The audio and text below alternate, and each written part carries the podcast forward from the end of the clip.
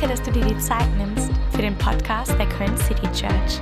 Egal, von wo du heute zuhörst, wir beten, dass dich diese Message ermutigt und stärkt. Yes, einen wunderschönen guten Morgen, auch von meiner Seite. Ich bin Dom, falls wir uns noch nie persönlich getroffen haben. So schön, dass ihr da seid, auch online. Herzlich willkommen zu unserem Gottesdienst. Fühlt euch gedrückt heute Morgen. Ihr seid der Hammer äh, euch Zeit freizuräumen, um heute hier zu sein. Wir freuen uns wirklich über jeden, der mit uns Gottesdienst feiert. Und äh, ja, Grüße gehen raus an alle, die auch online mit dazu schauen. Wir haben gerade parallel einen Gottesdienst in Aachen, wo meine Frau predigt. Und heute Abend ist ein Gottesdienst in Bergisch Gladbach. Falls ihr noch jemanden einladen wollt oder den Gottesdienst nochmal erleben wollt, seid ihr herzlich eingeladen, heute Abend im Bergischen Löwen mit am Start zu sein. Hey, ich freue mich mega, mit euch einzutauchen. Ganz kurzes Update. Wir haben ähm, ähm, zwei Leute, mein Dad, Alf, ihr kennt ihn vielleicht, der ist in Indien gerade ähm, bei unserem Missionsprojekt Good Life Child Project. Ich habe heute Morgen, weiß ich nicht, 35 Fotos bekommen vor dem Gottesdienst da. Äh, denen geht es richtig gut, die haben eine richtig gute Zeit und wir haben auch einen Weg gefunden, dort wieder ähm, ja, einfach Geld hinzubringen für unsere Sponsoren, Familie und die Kinder dort, was richtig cool ist. Das war zwischenzeitlich richtig schwierig, auch mit der Regierung dort zusammenzuarbeiten, weil die christliche Projekte schon sehr stark einschränken und am liebsten verhindern würden. Aber yes, Gott ist gut und er findet Wege, da wo wir manchmal keinen sehen. Und äh, die sind gut angekommen und die hatten ein tolles Kids Camp mit allen Sponsorenkindern vom Good Life Child Project und einfach liebe Grüße von der Gemeinde in Trichy in Indien zu uns nach Köln. Ähm, genau, fühlt euch gegrüßt. Das ist Hammer, dass wir zusammen unterwegs sein können, auch in anderen Ländern. Yes, wir sind in unserer Predigtserie Practicing the Way. Ich hoffe, ihr seid tief mit dabei. Falls nicht, auch kein Problem. Wir haben Hammer-Workbooks dazu rausgebracht. Äh, irgendjemand, der durch diese Serie schon ermutigt wurde in den letzten Wochen? Yes, Hammer. Okay, das sind sechs Leute. Dann machen wir heute mindestens zwölf daraus, okay? Nein, Spaß. Wir haben richtig viele tolle Zeugnisse gehört ähm, und wir sind mittendrin und wollen einfach neu lernen, was es heißt, Jesus nachzufolgen. Ähm, wir leben im, im Jahr 2023 nach Christus und wir wollen einfach schauen, okay, wie sieht es heute aus, ein Christ zu sein, Nachfolge zu leben, in der Familie, im Beruf, im Alltag, als Freunde, in, in den Kontexten, wo du gerade bist. Und wir wollen ganz neu so ein bisschen die Schulbank drücken und von Jesus lernen. Er ist unser Lehrer, er ist auch unser Retter und auch unser König und auch unser Heiler, aber er ist auch unser Lehrer. Und wir wollen einfach neu von ihm lernen und sagen, okay Jesus, wir wollen einfach neu verstehen, was es bedeutet, dir nachzufolgen. Und wir glauben, dass gemeinsam mit der Kraft des Heiligen Geistes, die in uns wirkt, echte Veränderung möglich ist. Ich glaube, dass Gott dir begegnen möchte, dass er dich verändern möchte. Nicht nur einmalig, wenn er dir begegnet, sondern dein ganzes Leben lang. Und dass du in deinem Leben Jesus immer ähnlicher wirst in der Art, wie du denkst und wie du redest und wie du handelst. Und das ist ein, ein Prozess der Transformation, der stattfindet. Und äh, es ist super in der Church zu sitzen, es ist super Gottesdienste zu feiern, es ist super Predigten zu hören, Worship zu machen, aber das reicht nicht. Äh, nur an einen Ort zu gehen, hilft einem noch nicht verwandelt zu werden. Sonst würden wir in der Pizzeria auch irgendwann zu einer Pizza werden. Das funktioniert nicht. Ist vielleicht nicht ein gutes Beispiel, aber es braucht mehr als das. Es braucht eine Entscheidung in deinem Herzen zu sagen, okay, ich würde gerne mehr einfach mit eintauchen und mehr einfach verstehen, was Jesus in mir und durch mich bewirken möchte. Und wir haben so ein Zitat, was wir eigentlich immer zitieren oder sehr oft schon zitiert haben in dieser Predigtserie. Und das ist von John Ortberg und er sagt, die große Gefahr heute ist nicht, dass wir unseren Glauben verlieren, sondern dass wir so busy, beschäftigt und abgelenkt sind, dass wir uns mit einer mittelmäßigen Version des Glaubens zufrieden geben. Und das finde ich sehr schade, wenn das der Fall ist, weil ich glaube, dass Gott noch mehr für dich hat. Dass er noch mehr für uns vorbereitet hat. Und es wäre schade, wenn wir sagen, ja, dann ist das halt jetzt mein Leben und ich gebe mich damit zufrieden. Und Gott sagt, hey, es gibt noch so viel mehr, was ich dir zeigen möchte. Es ist ein Ozean noch vor dir, den es gilt zu erkunden und einzutauchen an Dingen, die ich in dir und durch dich machen möchte und wir wollen einfach alles mitnehmen. Und wir schauen uns geistliche Disziplinen immer an ähm, und sind heute bei einer geistlichen Disziplin. Es ist heute Part 9. Ihr könnt die anderen Parts auch gerne nachholen, die sind auf YouTube oder auch im, äh, im, im Podcast. Und wir sind heute bei der geistlichen Disziplin der Gemeinschaft. Der Gemeinschaft. Und wir tauchen dazu ein in die allererste Gemeinde, die es gab, nachdem Jesus wieder zurück in den Himmel gefahren ist. Und wir lesen von ihnen einen kleinen Abschnitt oder von ihr in Apostelgeschichte 2. Und das ist wie so eine Job Description geworden der, der Gemeinde. Und ich weiß nicht, wie viele Predigten und Zitate und alles Mögliche es zu diesem kleinen Absatz gibt. Aber es ist einfach der Hammer, dass wir lernen dürfen, wie die erste Gemeinde, die noch teilweise Jesus wirklich persönlich kannte, also face to face kannte, als er Mensch war, wie die sich aufgestellt haben und wie, wie die Gemeinde gelebt haben, wie die Kirche gelebt haben. Und hier steht folgendes: Apostelgeschichte 2, Vers 42. Alle, sag mal alle, alle, die zum Glauben an Jesus gefunden hatten, ließen sich regelmäßig von den Aposteln unterweisen und lebten in enger Gemeinschaft. Sie feierten das Abendmahl und beteten miteinander. Eine tiefe Ehrfurcht vor Gott erfüllte alle Menschen in Jerusalem und er bewirkte durch die Apostel viele Zeichen und Wunder. Die Gläubigen lebten wie in einer großen Familie. Was sie besaßen, gehörte ihnen gemeinsam. Wenn es an irgendetwas fehlte, war jeder gerne bereit, ein Grundstück oder anderen Besitz zu verkaufen, um mit dem Geld den Notleidenden in der Gemeinde zu helfen. Wäre sehr spannend, das mal wirklich zu leben. Ne? Tag für Tag kamen die Gläubigen einmütig im Tempel zusammen und feierten in den Häusern das Abendmahl. In großer Freude und mit aufrichtigem Herzen trafen sie sich zu den gemeinsamen Mahlzeiten. Sie lobten Gott und waren im ganzen Volk geachtet und anerkannt. Die Gemeinde wuchs mit jedem Tag, weil der Herr viele Menschen rettete. Und ich würde gerne einfach in den nächsten Minuten über das ganze Thema Gemeinschaft reden. Und wir haben diese Predigt genannt Eat and Drink. Und es ist eine Antwort auf den Slogan, den du bei uns ganz oft hörst. Meeting without eating is cheating. Alright. Und Jesus, wir danken dir für dein Wort. Wir danken dir, dass du uns einfach wirklich eine Schablone gibst, eine Vorlage gibst, was es heißt, in Gemeinschaft zu leben. Und wir wollen einfach wirklich heute von dir lernen. Und ich bete, dass du uns mit hineinnimmst, dass du uns unsere Augen, unsere Herzen öffnest für das, was du heute Morgen einfach sagen möchtest in unserem Leben. Danke dir, dass du hier bist, Jesus, heute Morgen mit deiner Gegenwart. Und dass du durch die Reihen gehst und dass du stehen bleiben möchtest vor unserem Stuhl und dass du uns was zeigen möchtest. Danke dir, dass es kein Zufall ist, dass wir heute hier in diesem Raum sitzen. Und ich bete, Geist Gottes, dass du heute einfach wirklich deine Gemeinde baust und dass wir ermutigt hier heute rausgehen. In Jesu Namen. Amen. Amen. Essen ist ein spannendes Thema. Können wir viel drüber reden, glaube ich, lange uns darüber unterhalten. Und das Spannendste an Essen ist, glaube ich, auch so dieser Clash der Kulturen, der manchmal bei Essen stattfindet. Ich habe eine Französin geheiratet vor 14 Jahren und in Frankreich isst man anders als in Deutschland. Ist einfach so. Und, ähm, und es war die ersten Monate, musste man sich erstmal anpassen, weil in Frankreich man den Tag immer mit was Süßem startet. Amen dazu? Irgendjemand, der morgens was Süßes gerne isst? Okay, come on, Andi. Drei Leute, Hammer. Sehr deutsche Gemeinde hier. Wurst, Käse, Leberwurst vielleicht noch. Komm, Matt, Matt, genau. Es gibt den Mettwoch bei manchen. Das ist dann immer Mittwochs, da gibt es dann Matt zum Frühstück. Ähm, und und wenn man abends so am Tisch sitzt und als ich die ersten Male bei Sarah dann zu Hause war, dann gab es erstmal einen Salat vorweg und das war dann auch manchmal nur Salatblätter. Also war sonst nichts dabei, nur Salatblätter mit so einer Soße. Da dachte ich, okay, krass, fehlt dir noch irgendwas oder was? Okay, alles klar, ich hatte ein Salatblatt. Und, und danach kam der Hauptgang, meistens immer so ein dickes Stück Fleisch, leckere Soße. Und danach kam äh, irgendwas Süßes auch manchmal. Und dann kam ganz zum Schluss noch eine Käseplatte. Wo du dachtest, boah, ich bin schon richtig voll. Und die sagen immer, ja, Käse schließt und öffnet den Magen, deswegen muss man eigentlich immer mit Käse starten und Käse aufhören. Und das war nicht irgendwie ein Stück Käse, es war eine Käseplatte ne, mit drei, vier, fünf, sechs, sieben verschiedenen Käsesorten, wo du dachtest, boah, wo soll das denn jetzt auch hingehen? Ne? Und, und so ein Essen hat richtig lange auch gedauert. Ne? Und ich dachte, wir sitzen hier stundenlang am Tisch, das ist ja Wahnsinn.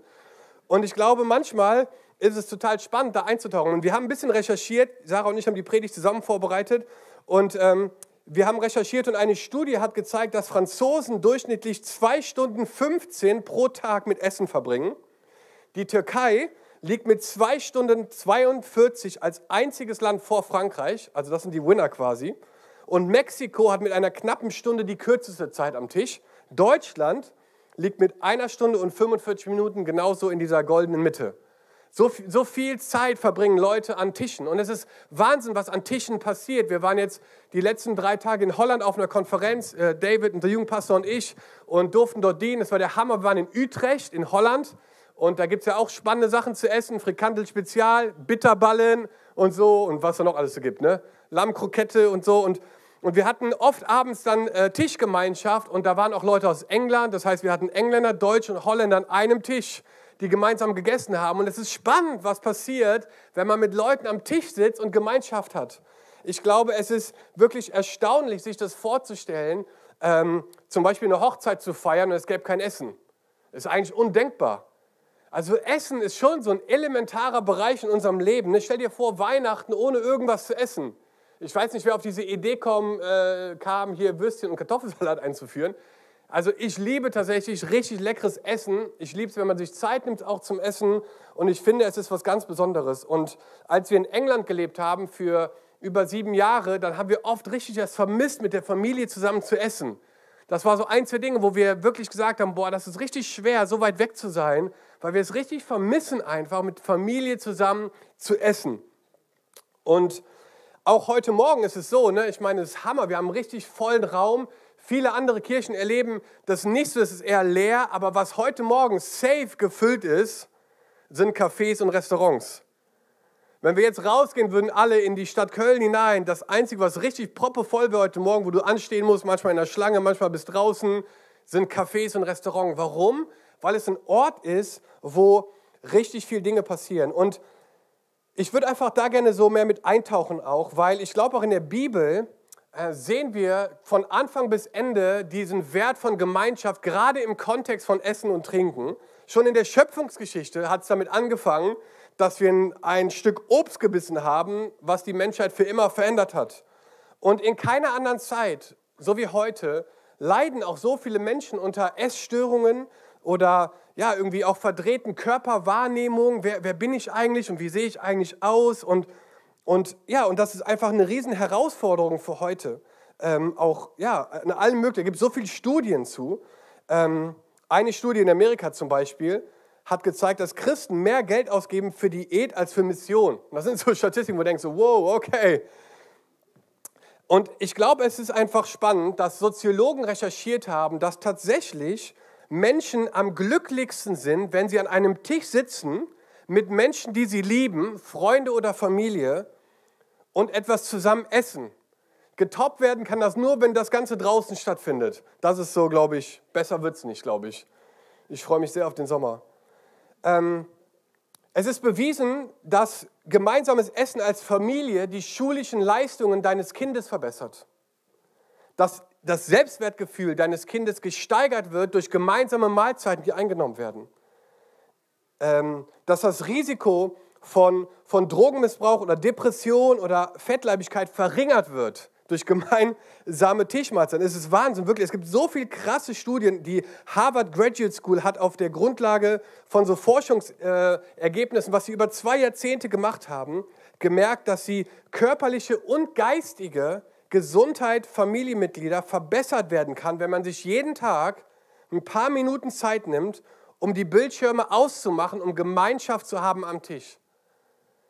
Warum erzähle ich euch das alles? Ich glaube, ich will einfach eine Grundlage bauen dafür, die den Wert von Gemeinschaft nochmal einen ganz neuen Blick rücken soll für dich und für mich und die wirklich was verändert, auch in unserer Art, wie wir über Nachfolge nachdenken und, wie wir darüber nachdenken, Christ sein ganz praktisch und ganz, ja, einfach auch aktiv zu leben in unserem Alltag. Und es ist kein Wunder, dass wir es auch brauchen. Ne? Ich meine, wir brauchen es äh, in unserem Leben. Wir brauchen Essen und Trinken, sonst geht es uns schlecht. Ähm, das ist einfach, einfach auch ein Fakt, da brauchen wir jetzt nicht weiter drauf eingehen. Ähm, aber du siehst so, schon in der Schöpfungsgeschichte ist es total spannend. Ich glaube nicht, dass Gott den Menschen geschaffen hat, weil er irgendwie, ähm, weiß ich nicht, jemanden brauchte, um nicht alleine zu sein weil er irgendwie einen Minderwertigkeitskomplex hat und irgendwie Leute brauchte, die ihn ständig daran erinnern, wer er ist. Ich glaube nicht, dass, das der Grund ist, warum Gott Menschen geschaffen hat. Ich glaube, es ist nicht der Grund, weil, ihm, weil er irgendwie nichts mit seiner Zeit anzufangen wusste und gesagt hat, komm, ich, ne, lass mir mal ein paar Menschen machen und dann haben wir eine gute Zeit zusammen. Ich glaube, der Bewegung Gottes, Menschen auf diese Welt zu stellen, dass du und ich auch jetzt hier leben, ist Gemeinschaft. Gott ist ein Gott der Gemeinschaft. Er sehnt sich nach Gemeinschaft und nach Beziehung. Und der Grund, warum wir geschaffen wurden, ist, dass wir in Gemeinschaft mit Gott leben. Und, und Gott hat uns das vorgemacht. Gott ist ein dreieiniger Gott. Er lebt als, als Vater, Sohn und Heiliger Geist. Und sie leben in enger Gemeinschaft. Diese drei Personen der Trinität leben in ganz enger Gemeinschaft miteinander und zeigen uns schon dieses Herz der Beziehung, das Gott hat. Deswegen ist so der erste Gedanke, den ich uns mitgeben möchte heute, dass Gott uns für Gemeinschaft geschaffen hat. Und zwar für Gemeinschaft, damit wir ihn lieben können. Um Gemeinschaft zu haben, damit wir ihn lieben können. Es ist, es ist ein bisschen so wie ein Ehepaar, was sich entscheidet, ein Kind zu bekommen. Ähm, sie brauchen kein Baby. Man, man kann auch als Ehepaar zusammen, also man braucht das nicht, aber es, sie machen es nicht, um sich irgendwie abzusichern, sondern es entspringt aus, deren, aus ihrer gegenseitigen Liebe zueinander, entsteht etwas Neues und sie bekommen es, um es zu lieben. Und das ist das Kraftvolle daran, dass wir leben. Ne? Wir haben drei Kinder und wir, es ist entstanden aus der Liebe von mir und meiner Frau und wir, wir lieben unsere Kinder und wir sind, wir, wir, wir sind jetzt nicht, wir brauchten das jetzt nicht unbedingt, um jetzt zu leben, jetzt in dem Sinne, sondern wir wollten das einfach multiplizieren, was wir schon erleben zu zweit. Und ich glaube, das ist wichtig zu verstehen, dass Gott uns in Gemeinschaft stellt, damit wir ihn lieben, damit es eine Beziehung ist, die so intim ist und so, so nah ist, wo es nicht nur darum geht, irgendwelche Dinge zu erfüllen oder Boxen zu ticken, sondern um eine Beziehung, wo wir wirklich wachsen und wo wir merken, dass Gott real ist in unserer Mitte. Und wir lesen in der Bibel, dass Gott, als Adam und Eva geschaffen hat, dass er in der Kühle des Abends mit ihnen spazieren ging. Wow, was ein Hammerbild. Im, Im Garten von Eden geht er mit ihnen spazieren. Sie hatten Gemeinschaft, das war ein Paradies, das war Gottes Absicht, sein Wunsch für uns als Menschen, so eng mit Gott zu sein dass wir zusammen mit ihm unterwegs sind. Und dann kam der Sündenfall und wir lesen im ganzen Alten Testament, dass es nur darum ging, um diese Beziehung von Mensch und Gott wiederherzustellen. Die ganze, das ganze Neue Testament und, und immer wieder siehst du, dass ein Tisch benutzt wurde, um genau diese Beziehung wiederherzustellen. Das ist so spannend, das ist wirklich Wahnsinn. Und, ähm, und es war damals so, dass immer Opfer gebracht wurden und dass diese Opfer gebracht wurden, um die Gemeinschaft mit Gott wiederherzustellen. Und es ist so, wenn du da eintauchst, ist das total krass, weil, weil Gott ist heilig. Gott ist richtig heilig und es braucht ein Opfer, um quasi unsere Fehler und Sünden symbolisch zu überdecken, sodass Gott einziehen konnte in diese Gemeinschaft, um Teilhaber zu sein an dem Tisch, wo die Menschen saßen. Das heißt, in der damaligen Zeit hat man ein Opfer gebracht und man hat angefangen, mit dem Blut symbolisch auch Möbel und, und Leute so zu besprenkeln und hat dann nicht das ganze Opfer verbrannt, wahrscheinlich waren es nur die Innereien sogar und die Haut, sondern das Fleisch dieses Opfers wurde dann zubereitet und man hat davon gegessen. Und es war ein Festmahl und man hat Gemeinschaft gehabt, man hat in Gemeinschaft gemeinsam sich daran erinnert, wer Gott ist und was er getan hat für uns. Und hat in dieser Gemeinschaft wirklich einen heiligen Raum geschaffen, wo Gott wohnen konnte. Das war der Gedanke damals. Dass man gesagt hat, wir bringen Opfer, um einen Raum zu schaffen, dass Gott wohnen kann, hier in dieser Mitte. Und das hat so eine Power, glaube ich. Es ist so kraftvoll, dass Gott diesen Raum geschaffen hat. Das heißt, dieses Opfer war quasi ein Mittel zum Zweck. Es war ein Mittel zum Zweck, damit Gott Gemeinschaft haben konnte mit den Menschen, dass er dort einkehren konnte und dass er sagen könnte, Herr, hier möchte ich wohnen, hier möchte ich Gemeinschaft haben mit meinen Leuten. Und das war der, der, der Wunsch Gottes, an diesem Tisch dann Zeit zu verbringen. Und das war etwas, was wir immer wieder finden im, im, im Alten Testament und wir gehen gleich ins Neue, aber lass uns ein, zwei Verse mal lesen. 2. Chronik 7 zum Beispiel. Ähm, da hat Gott richtig verordnet, dass es mehrere Tage Feste gab. Die waren richtig tagelang, wurde gefeiert.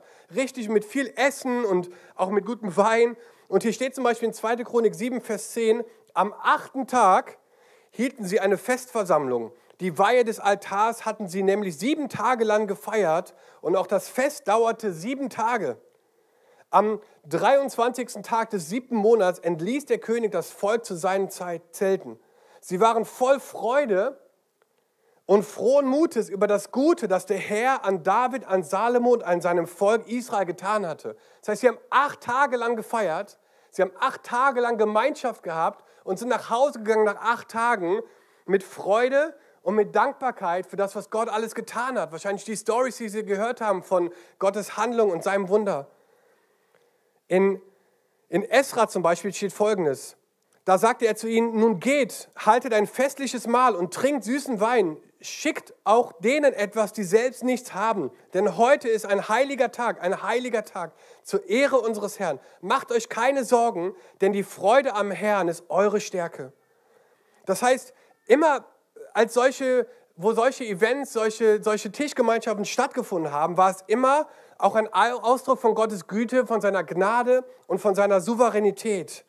Das, das heißt, Gott ist ein Gott, der uns zu Tisch bittet, der den Tisch deckt, der den Stuhl zurückzieht und sagt, hey, setz dich mal hin und, und tu vielleicht mal kurz dein Handy weg und stell dir mal vor oder reflektier mal selber, was ich auch schon alles in deinem Leben getan habe an guten Dingen, die Gnade und die Versorgung und, und die vielen kleinen Momente, wo meine Hand einfach präsent war in deinem Leben. Das heißt, Heiligkeit und Freude war der Rahmen dieser Gemeinschaft. Das heißt, du hast einen Ort geschaffen, wo Gott wohnen konnte, einen heiligen Ort. Und du hattest Freude in deinem Herzen. Das war was Positives. Leute haben sich gerne getroffen dazu. Das heißt, es bildet wie so ein Rahmen dieser Gemeinschaft, dass wir Heiligkeit und Freude wirklich als so ja, Merkmale haben von dieser Tischgemeinschaft. Ist doch Hammer, oder? Und, und deswegen sollten wir uns nicht wundern, dass Jesus selbst, und von ihm wollen wir jetzt auch weiter lernen, das genau so gemacht hat. Und das ist Wahnsinn einzutauchen in die Bibel und zu überlegen, an wie vielen Orten Jesus Platz genommen hat, um zu essen.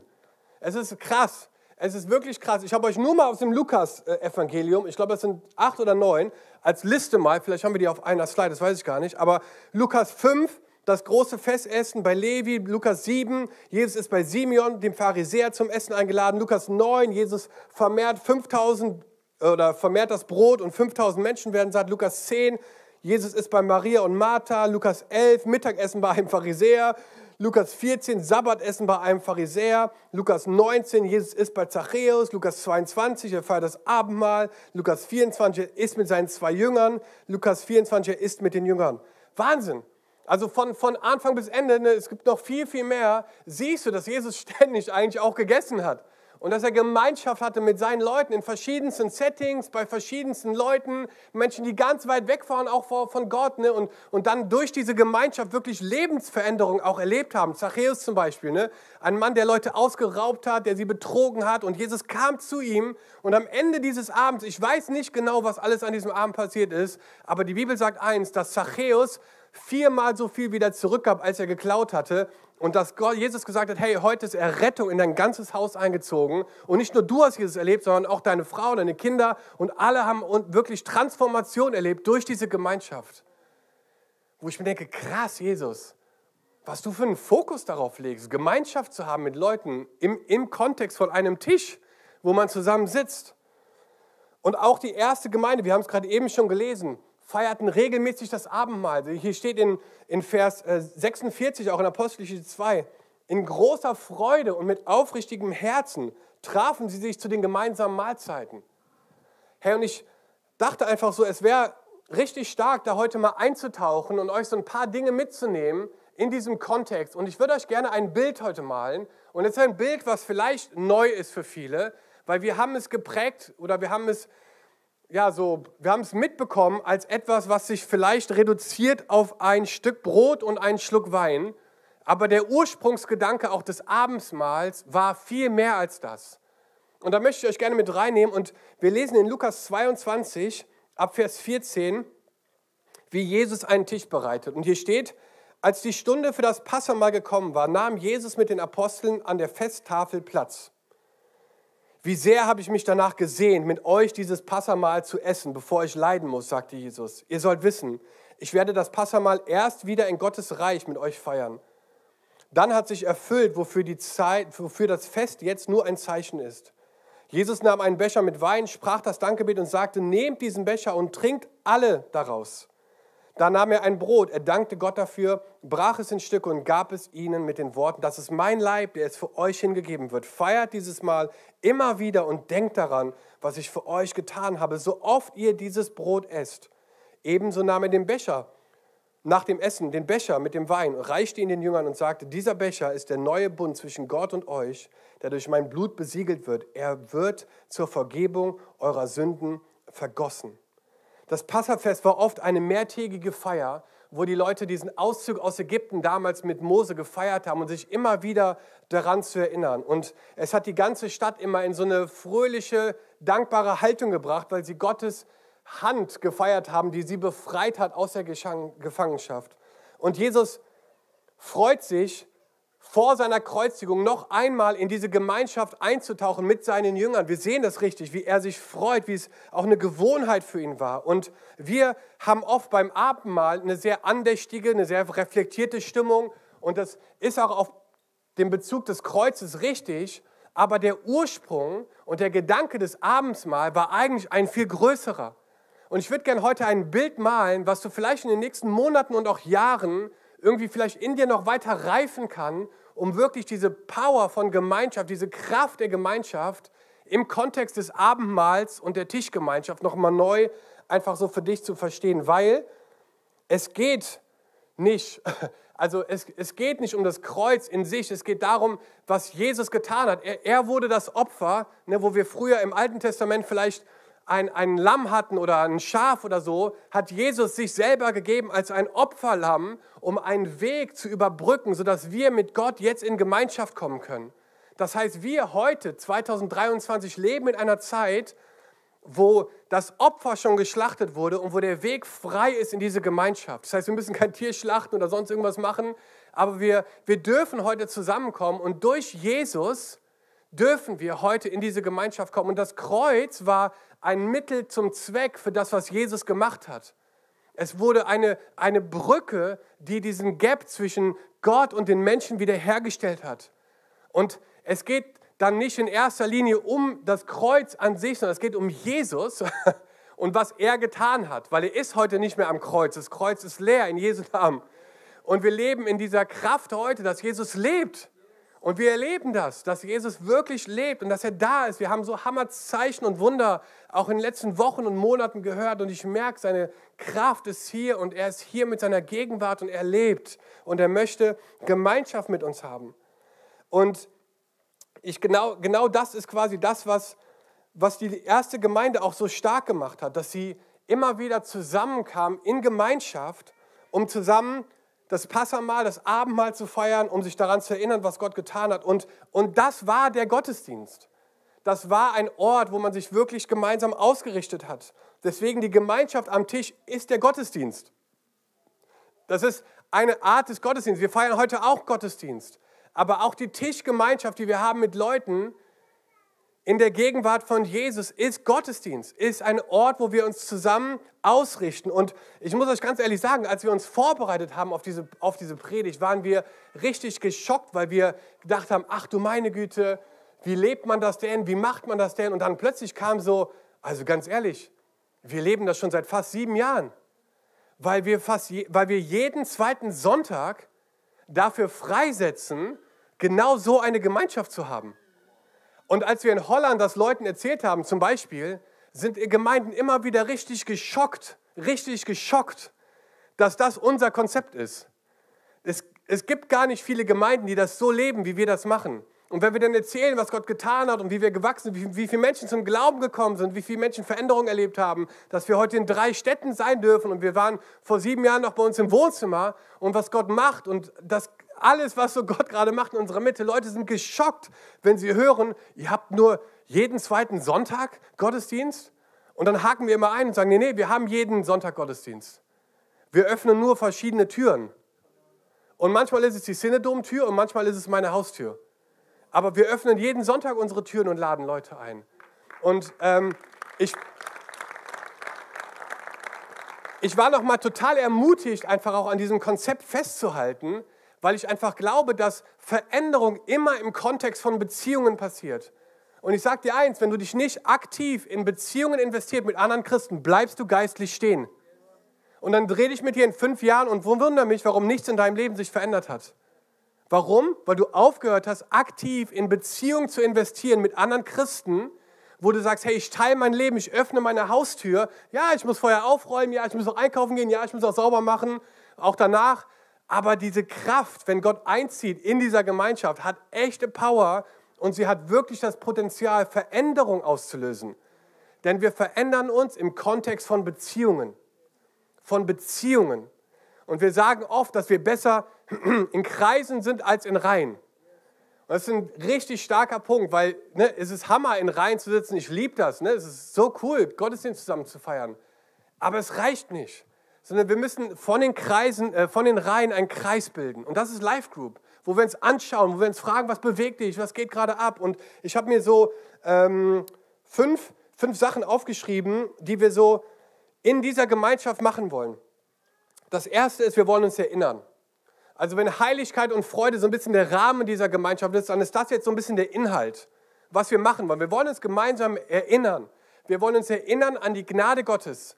Wir wollen uns erinnern an alles Gute, was Gott getan hat.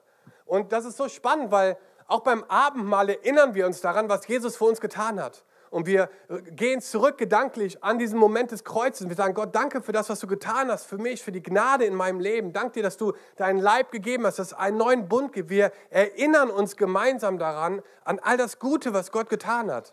Das ist so Hammer. Und dann ist mir eingefallen, wenn wir starten oft, dann machen wir so eine High- und Lowlight-Runde. Und das ist aber eigentlich genau das. Wir erinnern uns daran, was Gott getan hat in der letzten Woche. Und wir tauschen uns aus und wir sagen, hey, was war richtig cool, was war richtig schwer und was eher so ein Icebreaker war, habe ich dann gemerkt, wow, eigentlich ist es eine richtig tief geistliche Disziplin, einander zu fragen, was Gott eigentlich in der letzten Woche in deinem Leben gemacht hat. Es ist viel mehr als nur irgendwie einen Kommentar zu sagen. Es hat was ganz tief Transformatives, weil durch dieses Teilen uns bewusst wird, was Gott eigentlich gerade in unserem Leben tut. Und dass wir gemeinsam einfach da stärker sind, wenn wir füreinander äh, einstehen.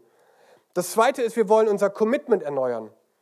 Wenn wir auch zusammen das Abendmahl feiern, dann feiern wir gemeinsam diesen neuen Bund, den Gott mit uns eingegangen ist. Und wir wollen uns neu einfach committen zu sagen, Gott, mein Leben gehört dir.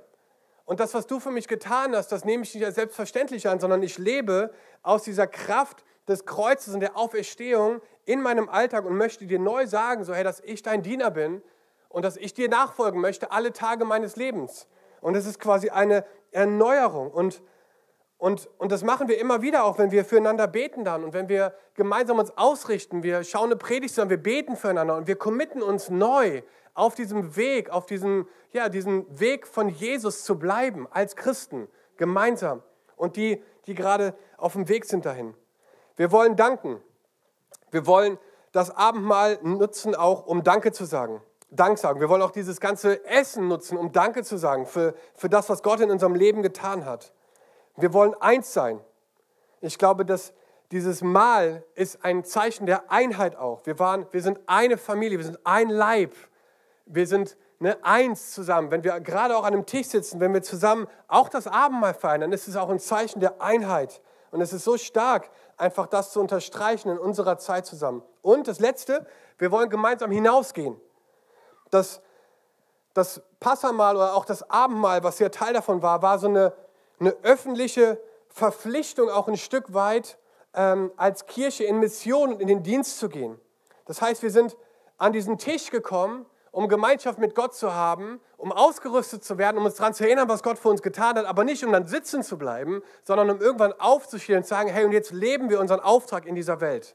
Jetzt sind wir Licht und Salz. Jetzt gehen wir auf unsere Arbeitsstelle oder in unsere, in unsere Welt hinein und wir dürfen von dem erzählen, was Gott getan hat. Wir dürfen Zeugnis sein. Wir dürfen sehen, wie, wie Licht in die Dunkelheit scheint, weil wir selber am Tisch des Lichtes, sage ich jetzt mal, Platz genommen haben. Du kannst nur geben, was du selber empfangen hast. Das heißt, wenn du keine Gemeinschaft mit Jesus hast, wenn es dir schwerfällt, einfach dort einfach was zu empfangen, dann ist es auch wirklich schwer, etwas weiterzugeben. Und Deswegen auch so ein bisschen die Challenge. Ich glaube, wir haben recherchiert und wir haben einfach gelesen, dass in den ersten Jahrhunderten das richtig als Mahl gefeiert, als Passamal auch gefeiert wurde und dass es irgendwann über die Jahrhunderte immer mehr ähm, an, an, an Volumen quasi abgenommen hat und am Ende war es quasi das Abendmahl, wie wir es kennen und das ist quasi eine Hostie oder ein Brot und ein, und ein Schluck Wein und, und Theologen sagen, dass der Fokus von dem Tisch der Gemeinschaft mit Gott weg weggenommen wurde ein Stück weit und mehr wieder auf das Opfer gelenkt wurde, also auf das Kreuz, was eigentlich Mittel zum Zweck war. Und es ist eigentlich viel mehr als das. Und das ist das Krasse, dass selbst auch durch die Reformation das Abendmahl eigentlich noch nicht reformiert worden ist.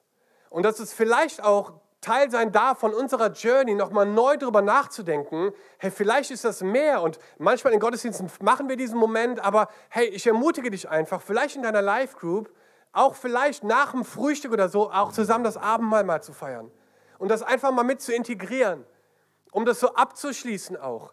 Und ich finde das so spannend einfach, dass es immer weniger wurde über die Jahrhunderte und am Ende war es halt nur noch ein ganz kleiner Moment der kurzen Besinnlichkeit und danke Jesus für das Kreuz und für das, was du getan hast und weiter geht's. Aber es hat angefangen mit einer mehrtägigen, mit, mit viel, mit, mit richtig Freude, mit, mit Heiligkeit, mit Gott ist hier heute in unserer Mitte und wir, wir feiern gemeinsam das Essen und wir feiern das Leben zusammen und wir essen und trinken. Wir haben eine richtig gute Zeit, wir tauschen uns aus, was Gott getan hat, was er gerade tut in meinem Leben, was auf meinem Herzen liegt. Und dann erinnern wir uns auch, was Gott für uns getan hat am Kreuz und dass wir ein Teil eines neuen Bundes sind und wir feiern auch das Abendmahl und wir nehmen auch das Wein und wir essen von dem Brot. Aber es ist im Kontext von Gemeinschaft und von etwas viel viel Größerem. Herr, da möchte ich dich einfach auch herausfordern. Ich fordere mich da auch selber mit heraus. Wir haben jetzt angefangen, samstags abends immer auch ich und Sarah zusammen Abendmahl zu feiern als Teil unseres Sabbats. Und es ist richtig powerful, äh, einfach zusammen auch als Ehepaar das zu machen und sagen, Gott, wir wollen einfach diese Gemeinschaft, wir laden dich ein an unseren Tisch zu Hause. Und, ähm, und ich glaube einfach, dass es richtig, richtig kraftvoll sein kann. Und wir leben das und wir haben diesen Ort schon gebaut seit sieben Jahren, wo wir diese Gemeinschaft haben können, miteinander, ne? horizontal, aber auch vertikal mit Gott im Kontext unserer Life Groups. Deswegen dachte ich, es gibt eigentlich keine bessere Predigt, um Life Groups zu pushen, als diese. Weil es ist der Ort der Veränderung, es ist der Ort der Gemeinschaft. Und das Resultat einer solchen Gemeinschaft, Vers 47 aus Apostelgeschichte 2, sie lobten Gott und waren im ganzen Volk geachtet und anerkannt. Die Gemeinde wuchs mit jedem Tag, weil der Herr viele Menschen rettete. Herr, die Gemeinde wuchs durch die Gemeinschaft der Leute, die sie hatten, an Tischen. Und sie sind rausgegangen, haben diese Welt furchtlos verändert. Herr, und wir brauchen diese Message, die hinausgeht in unsere Gesellschaft, die von dem Kraft der Gemeinschaft kommt, die wir leben untereinander. Deswegen bitte, Sei Teil einer solchen Gemeinschaft. Wir wollen dir helfen. Wir wollen gemeinsam erleben, wie Jesus uns verändert. Wie er dir zuspricht, dass er noch mehr für dich hat. Dass er dich sieht, dass er Dinge vorbereitet hat in deinem Leben, die du jetzt noch gar nicht erkennst. In Jesu Namen. Alright, lass uns zusammen aufstehen kurz.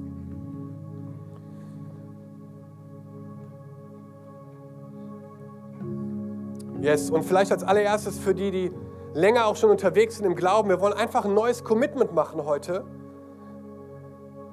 wo wir uns einfach neu dieser Beziehung aussetzen, am, am Tisch Platz zu nehmen, unser Leben bewusst zu teilen in Gemeinschaft, ein Ort, der voller Heiligkeit und Freude ist, wo wir gerne sitzen, wo wir uns erinnern, wo wir gemeinsam Gemeinschaft haben. Und vielleicht ist das Leben so busy geworden bei dir, dass du fast keine Zeit mehr dafür hast oder du huschst nur noch schnell von einem Fast-Food-Restaurant zum nächsten und isst so im Auto und unterwegs oder so, aber es liegt eine richtige Kraft drin, sich Zeit zu nehmen dafür, Leute einzuladen. Vielleicht kannst du jemanden diese Woche einladen. Wenn du nicht selber die Zeit hast, dann gehst du vielleicht irgendwo hin, aber mit Zeit, mit Gemeinschaft und du nimmst diese Punkte vielleicht, dass ihr euch gemeinsam erinnert, hey, was macht Gott gerade in deinem Leben? Erzähl doch mal. Wofür bist du gerade dankbar? Sag mir mal so zwei, drei Sachen. Was, was passiert gerade in deinem Leben? Was, für was betest du vielleicht gerade? Ne, wir sind eins hier, hey, wir sind hier zusammen und ich möchte für dich beten und du kannst für mich beten und wir wollen unser Commitment erneuern. Gott hat uns hier hingestellt für einen Auftrag. Wir sind nicht durch Zufall hier. Herr, es ist so cool, mit dir Gemeinschaft zu haben. Wir beten noch am Ende. Vielleicht feier dir das Abendmahl, wenn es okay ist in dem Kontext. Und dann erlebst du, wie diese Heiligkeit Gottes da hineinzieht in, in ganz normales Essen eigentlich. Und es verändert irgendwie alles in dem Moment. Und für dich, der du vielleicht neu bist, möchte ich dir sagen, hey, dass, dass Gott dich liebt, so wie du bist und dass er einen Platz für dich vorbereitet hat an seinem Tisch. Und diese Liebe Gottes, die geht auch über das hinaus, was in deinem Leben schon passiert ist und das, was du schon getan hast, auch. Und diese Liebe Gottes hat Jesus dazu gebracht, ans Kreuz zu gehen und zu sagen, hey, während du mir den Rücken kehrst, zeige ich den Leuten meinen Rücken und er wurde ausgepeitscht und wurde geschlagen und er hat diesen Rücken hingehalten, um eine Brücke zu bauen zwischen Gott und den Menschen, damit du und ich heute hier stehen können und sagen können, Jesus, danke für diese Möglichkeit, in Beziehung mit dir zu kommen. Und Jesus ist hier heute Morgen und er möchte dir begegnen, da wo du bist. Und es, es erfordert eine Entscheidung in deinem Herzen zu sagen, Gott, ich möchte an deinem Tisch Platz nehmen. Ich möchte das Leben leben, was du für mich vorbereitet hast. Wir als Köln City Church haben den Traum, unsere Stadt mit der Liebe Gottes zu verändern. Wenn du dich weiter mit uns connecten willst, dann nutzt doch unsere Website citychurch.köln oder schau auf unserer Facebook- oder Instagram-Seite Köln City Church vorbei.